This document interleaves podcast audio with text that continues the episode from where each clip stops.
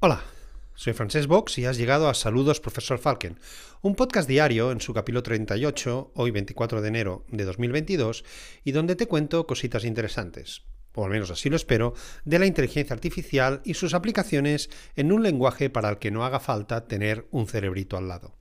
Antes de nada, quiero pedirte disculpas si notas alguna degradación en la calidad del audio. Hoy empezamos obras en casa He tenido envidia de Víctor Correal y durante los próximos dos meses estaré en un alojamiento temporal donde no tengo el mismo espacio controlado que tenía en casa. Pero haré todo lo que pueda por mantener el nivel.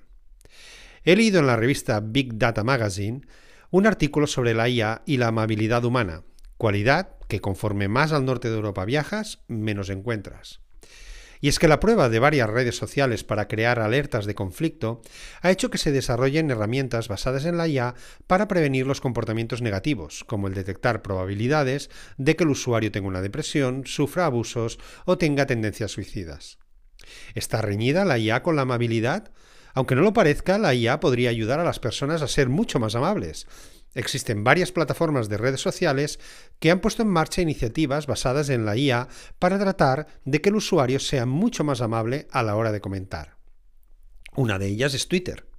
Desde sus inicios se ha caracterizado por ser una plataforma con fama, y merecida, de abusiva y de generar grandes broncas.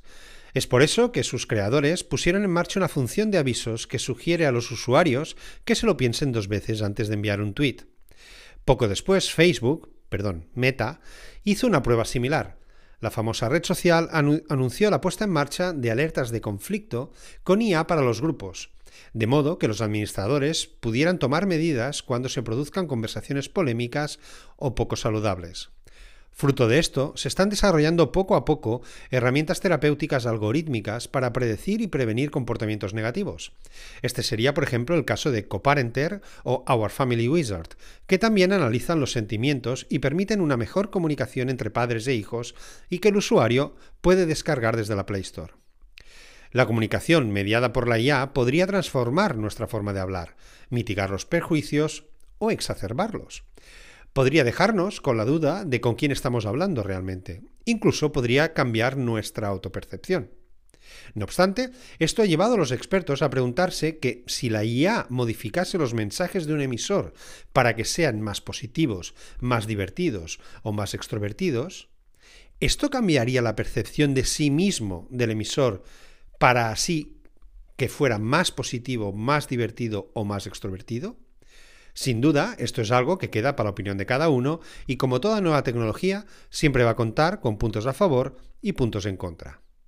Y hasta aquí la IA píldora del día.